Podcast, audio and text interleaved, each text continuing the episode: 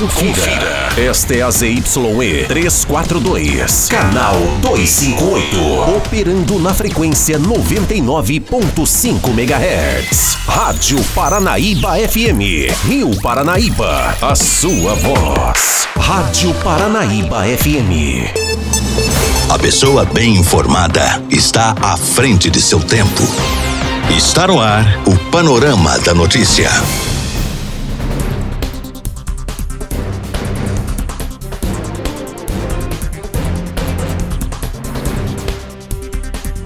Olá para você, boa tarde. Hoje é segunda-feira, 18 de julho de 2022. Está no ar mais um Panorama da Notícia, atualizando o que foi informação durante o fim de semana para você. Eu sou Gilberto Martins e a partir de agora eu te passo companhia aqui na sua Rádio Paranaíba. Fique ligado e muito bem informado. Homem é morto com pelo menos sete tiros na BR-354 em Rio Paranaíba. Fogo em Bambuzal atinge galinheiro e 10 aves são queimadas vivas em Carmo do Paranaíba. Homem de 35 anos é morto a tiros na Praça Nossa Senhora da Piedade, em Lagoa Formosa. E ainda em Carmo do Paranaíba, homem é preso após matar gata de estimação da vizinha e polícia evita homicídio e dois são presos por porte legal de arma de fogo. Em Patos de Minas, internos de clínica de reabilitação são resgatados em condições análogas à escravidão. Isso e muito mais, a partir de agora no seu Panorama da Notícia.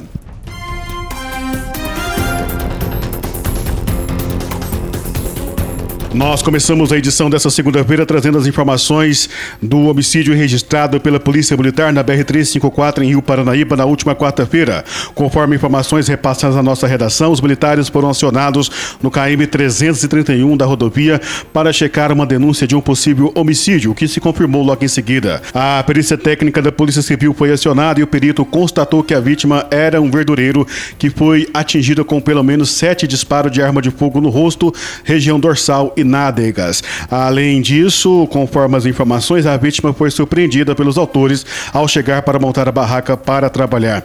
Militares ainda fizeram contato com os familiares da vítima e eles disseram que não tem suspeita de quem teria praticado o crime. A polícia militar realizou diligências para tentar localizar e prender os autores, porém até o momento não obtiveram êxito. A Polícia Civil vai investigar o caso.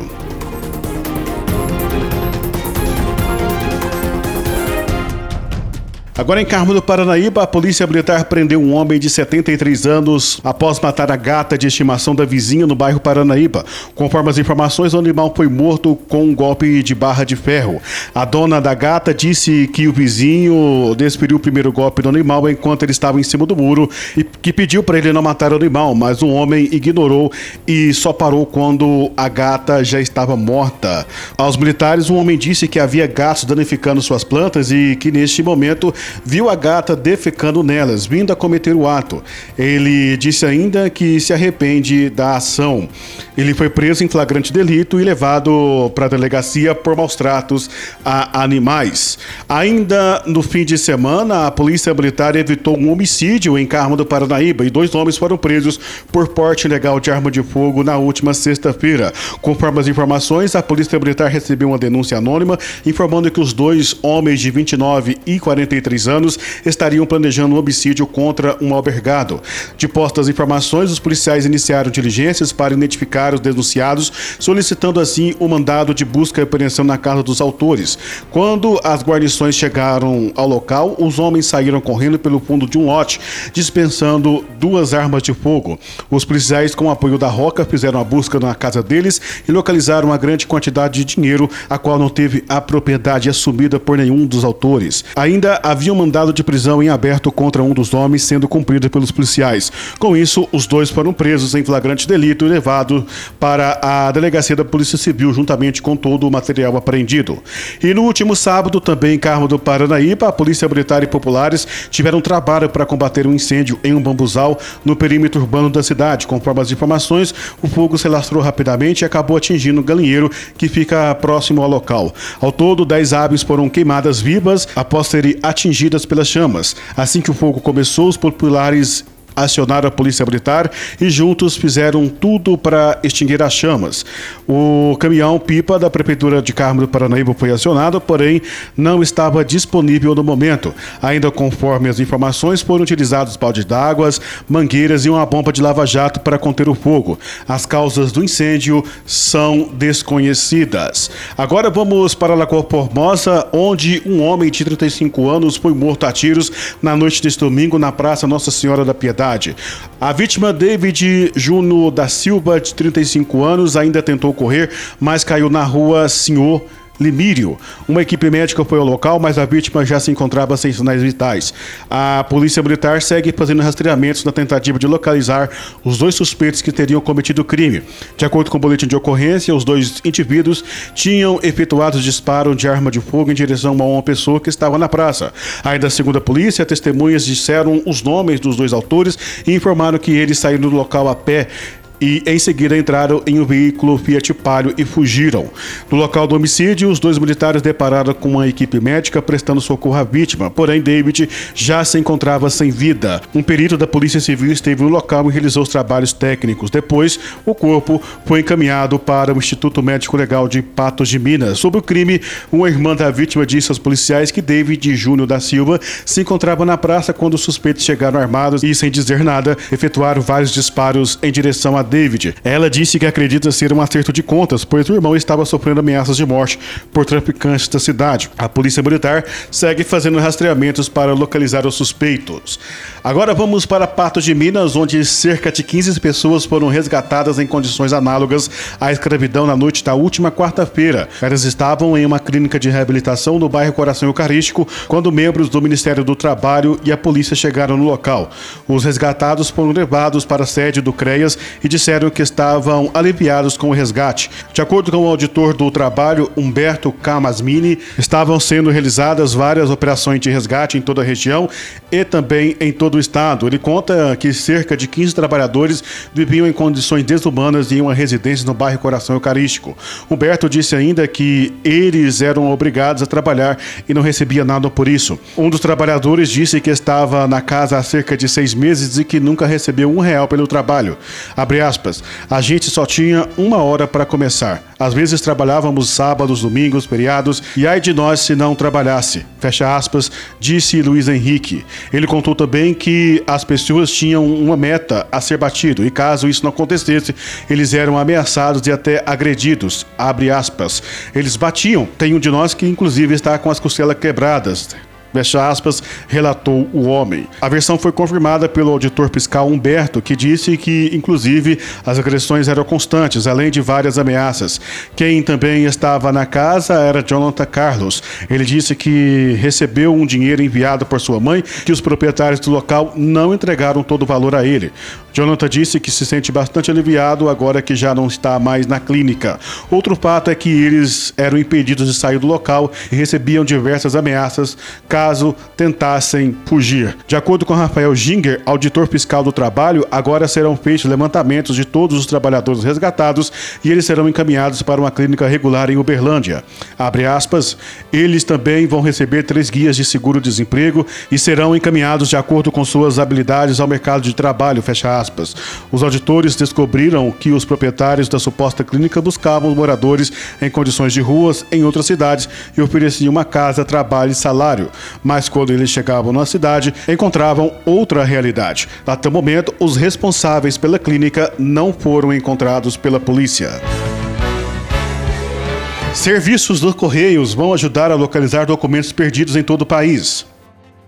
Para quem não sabe, os Correios em todo o Brasil têm um serviço de achados e perdidos de documentos. A empresa recebe documentos de identificação que eventualmente são achados por alguém, que os Correios recebem e mantêm uma central que armazena estes itens até o interessado entrar em contato. O gerente de atendimento dos Correios em Minas, Fabrício Ângelo, explica. É, nos Correios nós temos o serviço de achados e perdidos, que é voltado para os cidadãos que eventualmente tenham perdido seus documentos e para evitar né, transtornos né, que vão é, gerar dispêndio de tempo financeiro com a retirada de segunda via. Então, como ele funciona?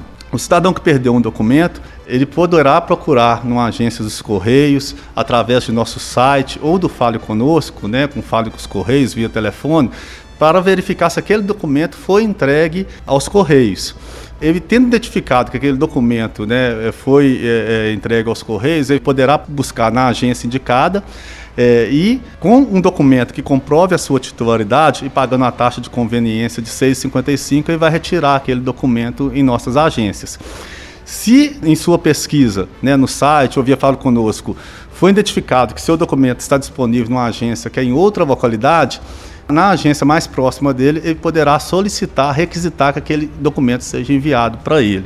E aí, né, ele vai fazer essa requisição formal na agência próxima a ele e esse documento vai ser transferido para a unidade próxima da sua residência. Para aquele cidadão que achou um documento, ele poderá deixá-lo né, em uma de nossas agências ou em nossas caixinhas de correios, né, que ele será direcionado para disponibilização ao interessado. Quais são os documentos que os correios eh, aceitam ser entregues em caso que forem localizados? Que tipo de documento é esse? É bom reforçar né, que são apenas documentos, então se alguém esqueceu algum objeto, né, uma bolsa, algum, enfim, qualquer outro, outro tipo de objeto, não entra no escopo desse serviço. É apenas documentos de identificação, principalmente. RG, carteira de motorista, passaporte, certidão de nascimento, carteira de trabalho, enfim, por alto, mais ou menos, qual é o número do fluxo de documentos que chegam aqui aos Correios que são encontrados nos últimos anos?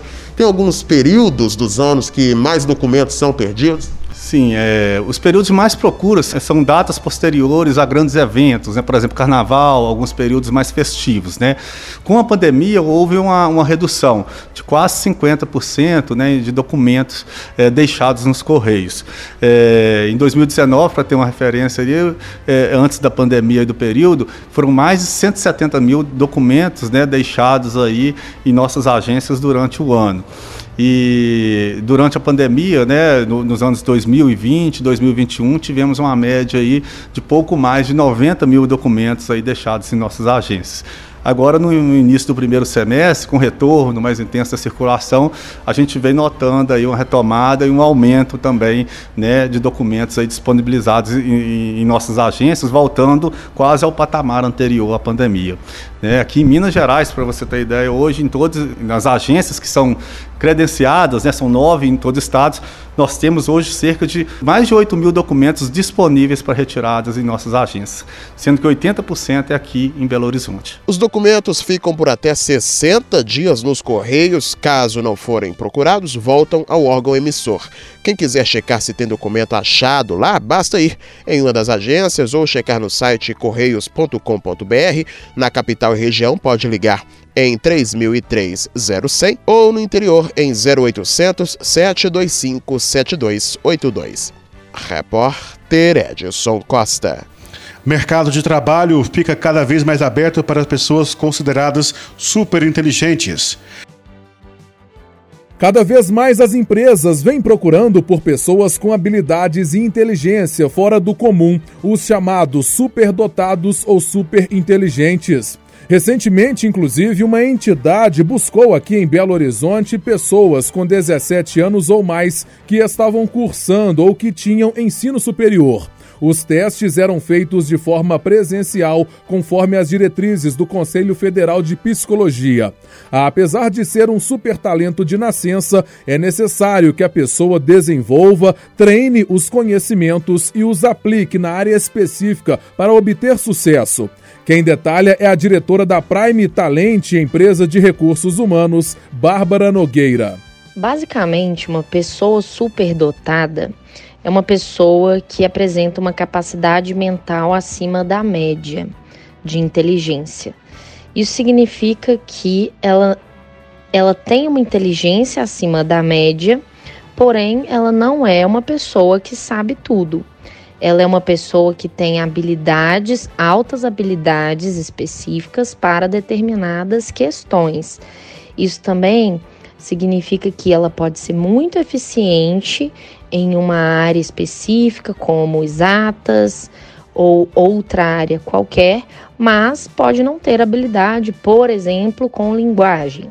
Então, cada um é único, né? Cada pessoa tem uma superdotação específica, né? Dentro desse grupo de pessoas super inteligentes e é importante realmente entender qual é a aptidão de cada um para que isso seja tratado da melhor forma, né? Tanto no ambiente pessoal quanto de trabalho. E qual a diferença delas para as outras pessoas? Explica pra gente. A grande diferença de um indivíduo que possui uma superdotação, uma inteligência acima da média, é que ele tem essa aptidão nata, né? Então é uma criança que já nasce assim e ele traz é, alguns traços genéticos, né? Com que determinam alguns talentos específicos. É uma criança que ela tem naturalmente ali algumas performances acima da média, se comparado com os colegas, e vai se tornando um adulto realmente com aptidões específicas bem acima da média. E, e, isso tem que ser tratado ao longo da vida, né, de forma específica, para realmente ser direcionado da melhor forma na vida pessoal e profissional. Como elas são avaliadas no mercado de trabalho? As pessoas superdotadas, elas são avaliadas no mercado de trabalho da mesma forma como qualquer outra pessoa.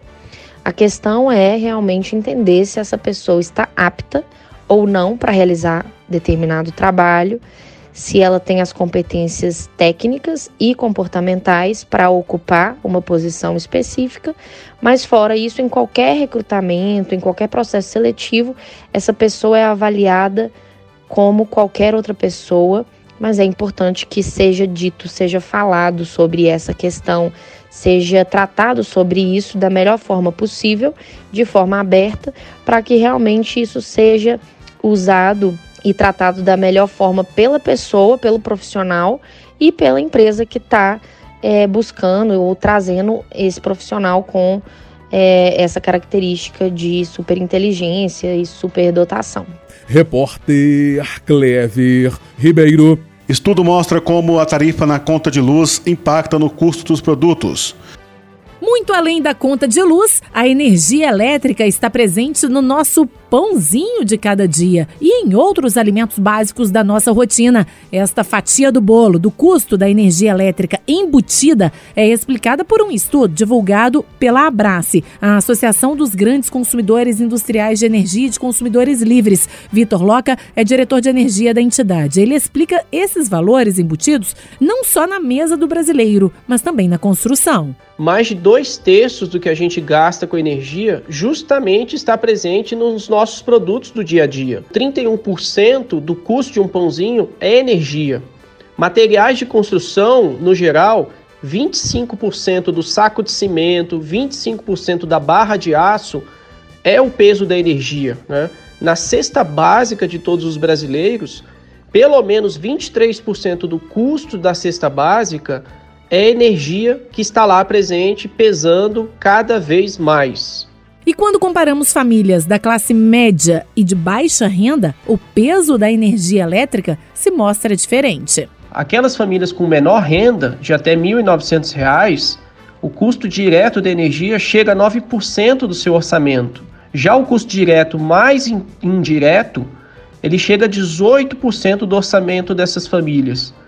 Por isso que a energia tem uma relevância muito grande para que o nosso país consiga se desenvolver do ponto de vista social. E nas ruas, observamos, a energia elétrica pesa para todo mundo, como no caso do vendedor o Everton Júnior. Tudo, tudo, tudo tem energia elétrica sim. Praticamente, né, tipo assim, de comer e tudo mais, praticamente foi utilizado ali né, na hora da produção. E quando a população é perguntada em que se gasta mais energia elétrica em casa, a maioria fala que é no banho. A exemplo da professora de 37 anos, Luciana Moreira. Ainda mais com dois adolescentes, aí que demora mesmo no banho. Entra no banheiro e esquece da vida. Esquece da vida, a mãe também. E a conta chega, né? Altíssima. Bem alta. Agora, Luciana, já parou para pensar que energia elétrica vem embutida no pãozinho que a gente come, no feijão, no arroz, em qualquer produto ou serviço que entra para nossa casa? Nunca pensei. Cerca de 30% do valor do pão, do custo do pão, é de energia elétrica. É assustador, né? Assustador e uma, então uma surpresa desagradável para você. Com certeza. Vai dar um jeito de economizar em tudo agora? Tem que ser, né? Senão não tem jeito. Novo filme de Elvis Presley mostra a trajetória do rei do rock. Antes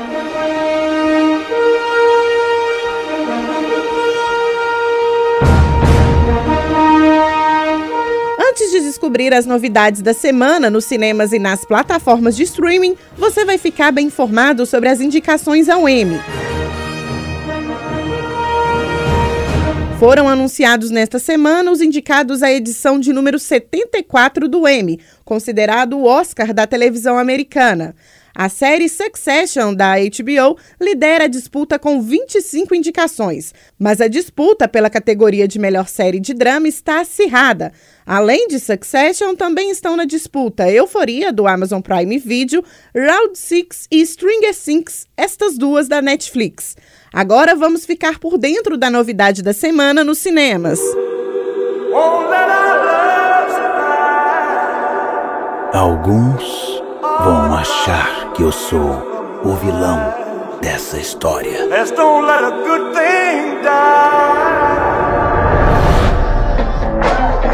O longa Elvis conta a biografia da lenda do rock, Elvis Presley. Ele é um jovem cantor de Memphis, Tennessee. Vamos recebê-lo com calorosas boas-vindas do Rei Ride, o senhor Elvis Presley. Corta esse cabelo, menina! O filme mostra anos da vida do artista e o acesso à fama, além do relacionamento do cantor com o empresário controlador Tom Parker. Ele era meu destino. Quero ser seu empresário, Sr. Presley. Está pronto para voar? Tô pronto. Pronto para voar. Amanhã, o país inteiro vai falar de Elvis Presley. Sr. Presley, não se mexa tanto enquanto grava. A história retrata 20 anos da carreira de Elvis, que conhece Priscilla Presley, fonte de inspiração para as canções e uma das pessoas mais importantes de sua vida. Seu jeito de cantar é um dom de Deus. Não tem nada de errado nisso.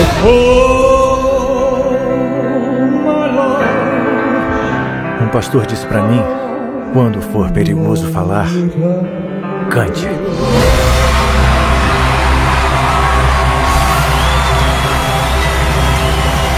O maior show da Terra. Confira agora as novidades nas plataformas de streaming. Billy, Jade, sejam bem-vindos. Está disponível na Netflix Resident Evil, a série, produção original da plataforma. A série de ação e terror norte-americana é baseada na série de jogos eletrônicos.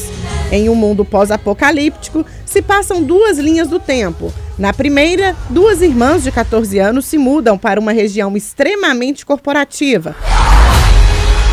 Com o passar do tempo, elas percebem que a cidade é mais do que parece ser e que o pai pode estar envolvido em algo que coloca a segurança mundial em risco.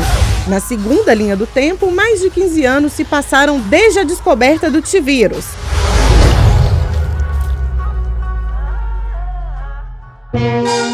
Bem-vindos de volta a Cyborg.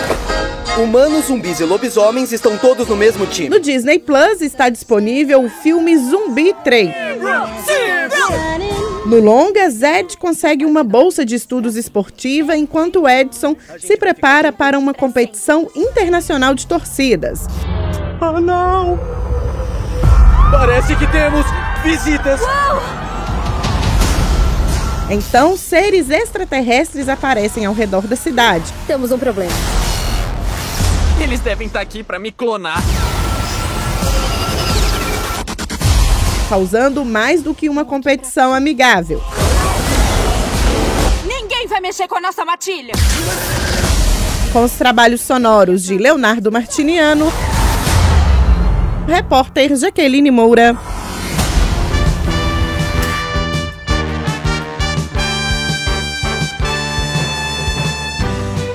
Pela segurança dos filhos, uso de aplicativos pelos pais para monitorá-los na internet tem se tornado cada vez mais frequentes.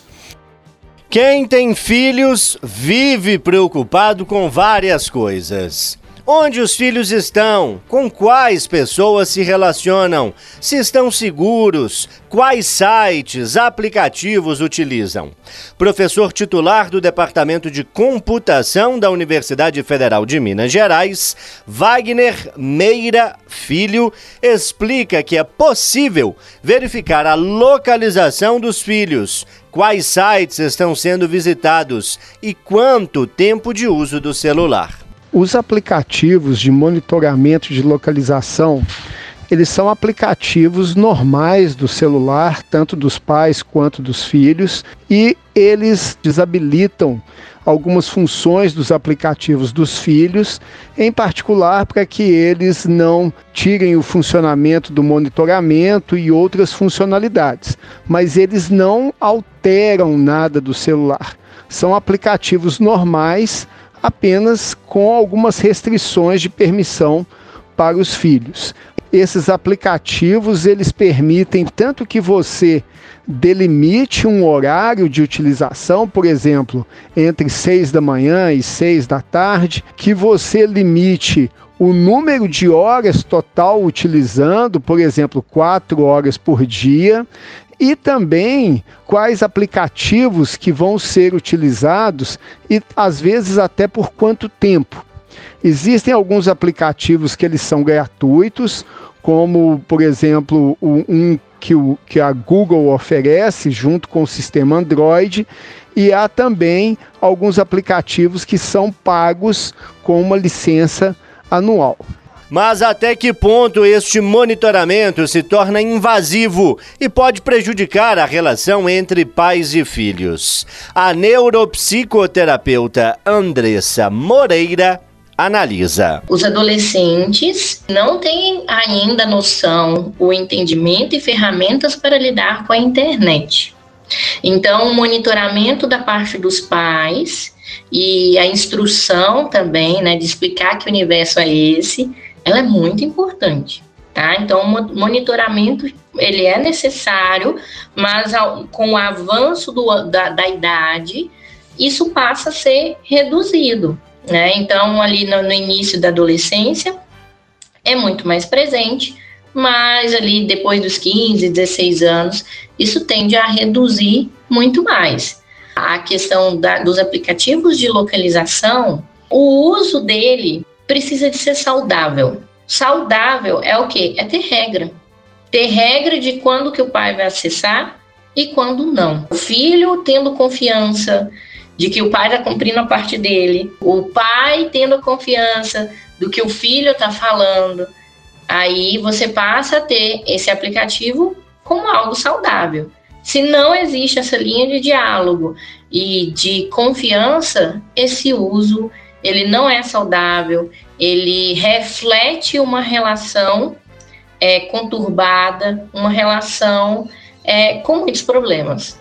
O professor Wagner Meira tem dois filhos e admite usar o monitoramento no celular. Eu uso aqui em casa esses aplicativos há alguns anos já. Os meus filhos ainda eram crianças quando nós iniciamos a utilização e à medida que o tempo foi passando, nós fomos evoluindo as regras e os limites que são colocados para eles. Em particular, um ponto que nos motivou muito a utilizar esses aplicativos no início foi a limitar quantas horas por dia eles ficariam usando o celular para alguma coisa e mesmo evitar que eles mexessem no celular durante o horário da aula e o horário do estudo, e também em termos de quais sites eram acessados e quais aplicativos eram utilizados. Eu não considero isso como algo que seja uma intromissão dos pais, porque há muita coisa inadequada para crianças na internet e exatamente por serem crianças, eles não têm esse discernimento de separar o que é certo e o que é errado. Da mesma maneira que os pais, eles limitam onde os filhos vão, com quem os filhos andam, etc., nós também temos que ter uma, uma atuação proativa em relação ao que os filhos fazem na internet e o que eles fazem com o celular, pois o tipo de perigo que a internet e as redes sociais oferecem não é tão diferente assim dos perigos do mundo real. Repórter João Felipe Loli. E o quadro Para Viajar de hoje te leva para conhecer a cidade de São João Del Rei. Ei, você aí! Bora viajar? Nosso destino de hoje é um dos lugares mais procurados por quem aprecia o turismo histórico, com belíssimas igrejas centenárias, casas coloniais e festas populares. É, eu tô falando, gente, de São João del Rei. Então, bora viajar? São João del Rei fica em Campo das Vertentes, pertinho ali da cidade de Tiradentes e também do distrito de Bichinho. Entre os municípios históricos mineiros, São João é um dos que mais se desenvolveu economicamente, com trânsito e comércio movimentado, tá? Sobre o percurso, ó, se você sair de BH, é fácil. O caminho mais rápido costuma ser a BR-040 sentido Rio, e aí depois a MGC 383, tá? Ao todo são uns 190 quilômetros, ou aproximadamente umas 3 horinhas aí de viagem. Se você sair cedinho de casa, dá para fazer um bate-volta, mas ó, se sua intenção for conhecer as cidades próximas também, aí, meu amigo, ó, já separa o fim de semana completo pra dar tempo de fazer tudo, tá? Ah, gente, outra coisa, o centro histórico pode ser facilmente conhecido a pé, viu? Não precisa andar de carro pela cidade. Aí você aproveita para apreciar aquelas casas coloniais coloridas maravilhosas, as igrejas e pracinhas preservadas, além das ruas sem pedra que só cidades históricas têm, combinado? Durante todo o ano, gente, a cidade recebe diversos festivais e eventos que atraem muita gente. Além da folia do carnaval e as celebrações religiosas da Semana Santa, São João del Rei também promove o inverno cultural, o Festival de Literatura de São João del Rei Tiradentes a exposição agropecuária e a festa da cachaça. Opa! Falando sobre os pontos turísticos de São João, as igrejas de São Francisco de Assis, Nossa Senhora do Rosário e Catedral Nossa Senhora do Pilar são belíssimas. Vale muito a pena conhecer, tá, gente? Aproveita e dá um pulinho lá no Memorial Tancredo Neves e no Museu Regional. Bem legais também. Agora, a Rua das Casas Tortas, gente, é um lugar sensacional. É parada obrigatória, tá? E eu garanto que vai render várias fotinhas. Vai ser uma recordação em tanto. Outro passeio imperdível, principalmente se você estiver com a família e amigos, é o de Maria Fumaça, gente. Ó, ele tem início lá em Tiradentes e finaliza em São João del Rei. Vale muito a pena ir, viu? E na volta, separe aí um tempinho para conhecer também o Museu Ferroviário lá na mesma estação de São João. Bom, já que falamos dos pontos turísticos durante o dia, à noite, o que bomba na cidade são os bares com música ao vivo, gente. Principalmente os que ficam na Rua da Zona, também conhecido como Rua da Cachaça, no centro histórico. Agora, para quem gosta de atrativos naturais, não deixe de ir à Lagoa Azul. É lindíssima, gente. O melhor é de fácil acesso, tá? E isso é muito importante, né? pois é, ó. Tem também a Fazenda do Pombal, que aí você tem que dar uma olhadinha sobre o horário de funcionamento, beleza? E se o seu negócio é conhecer cachoeira, ó, então vai dar bom. cachoeira Reserva do Cala Boca, aqui mais fica pertinho ali do centro. Cachoeira do 14, do Urubu, do Bom Despacho e do Mangue. Tem muita cachoeira. sobre o artesanato, as pessoas encontram de tudo nas lojinhas mais próximas aos pontos turísticos ali da cidade. Mas o que predomina mesmo é o artesanato religioso. E aí, uma curiosidade sobre São João del Rei. O município, gente, é conhecido como a terra onde os sinos falam. E essa tradição aí é porque, pelo toque do sino, sabe-se onde, quando e por qual celebrante será realizada a solenidade. Se haverá procissão e, no caso de morte, até se a pessoa falecida era homem ou mulher. Pois é, Bora falar logo do que a gente mais gosta, né? A combilança. Ó, anota essa dica aí, gente. O Penas Bar é referência na cidade. Você precisa ir, viu? E aí você pede um petisco assim, aquele torresminho sensacional, hum, pastelzinho de angu. Nossa senhora, é bom demais. então é isso, gente. Bora viajar? Dos estúdios da Rádio Tatiaia em Belo Horizonte, repórter Aline Campolina. Com números acima da média nacional, turismo em Minas espera um novo salto no crescimento nas férias de julho. Marcado pelas férias escolares, o mês de julho promete ajudar ainda mais no aquecimento do setor de turismo em Minas Gerais. Na última parcial divulgada pelo IBGE, Referente ao mês de abril, o setor teve crescimento de 132% na comparação com o mesmo período do ano passado. E de maio de 2021 a abril de 22, Minas teve mais de 81 mil empregos gerados a partir do turismo.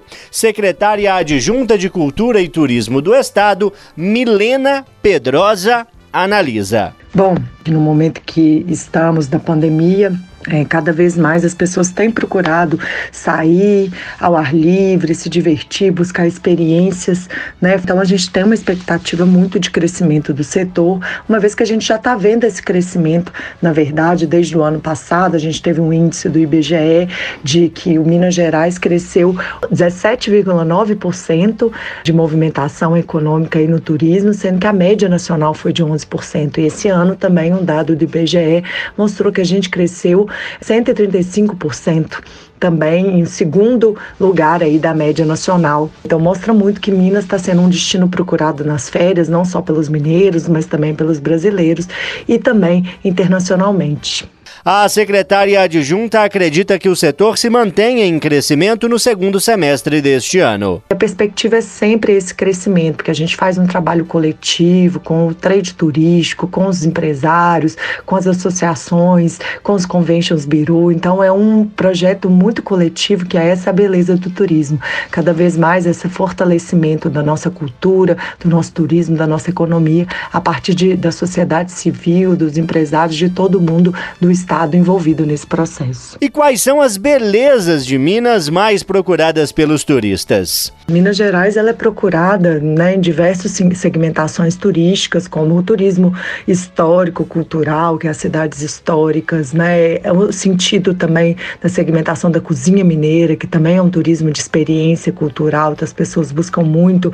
Então, e aí a gente tem né, Belo Horizonte, diversos outros é, destinos. Também somos muito procurados por natureza natureza, então a gente tem aí uma série de parques né, estaduais, nacionais, do Peruaçu, Canastra, Bitpoca, entre tantos outros, as águas, né, como o Capitólio, o Circuito das Águas, enfim, Minas Gerais tem uma beleza riquíssima das nossas cidades barrocas coloniais e a gente está vendo essa movimentação porque, além de tudo, Minas Gerais tem acolhimento, Minas Gerais tem este lugar muito afetivo também, não só na memória, mas na forma de receber de todos os nossos destinos. Ouvimos a secretária adjunta de Cultura e Turismo de Minas Gerais, Milena Pedrosa. Repórter João Felipe Loli.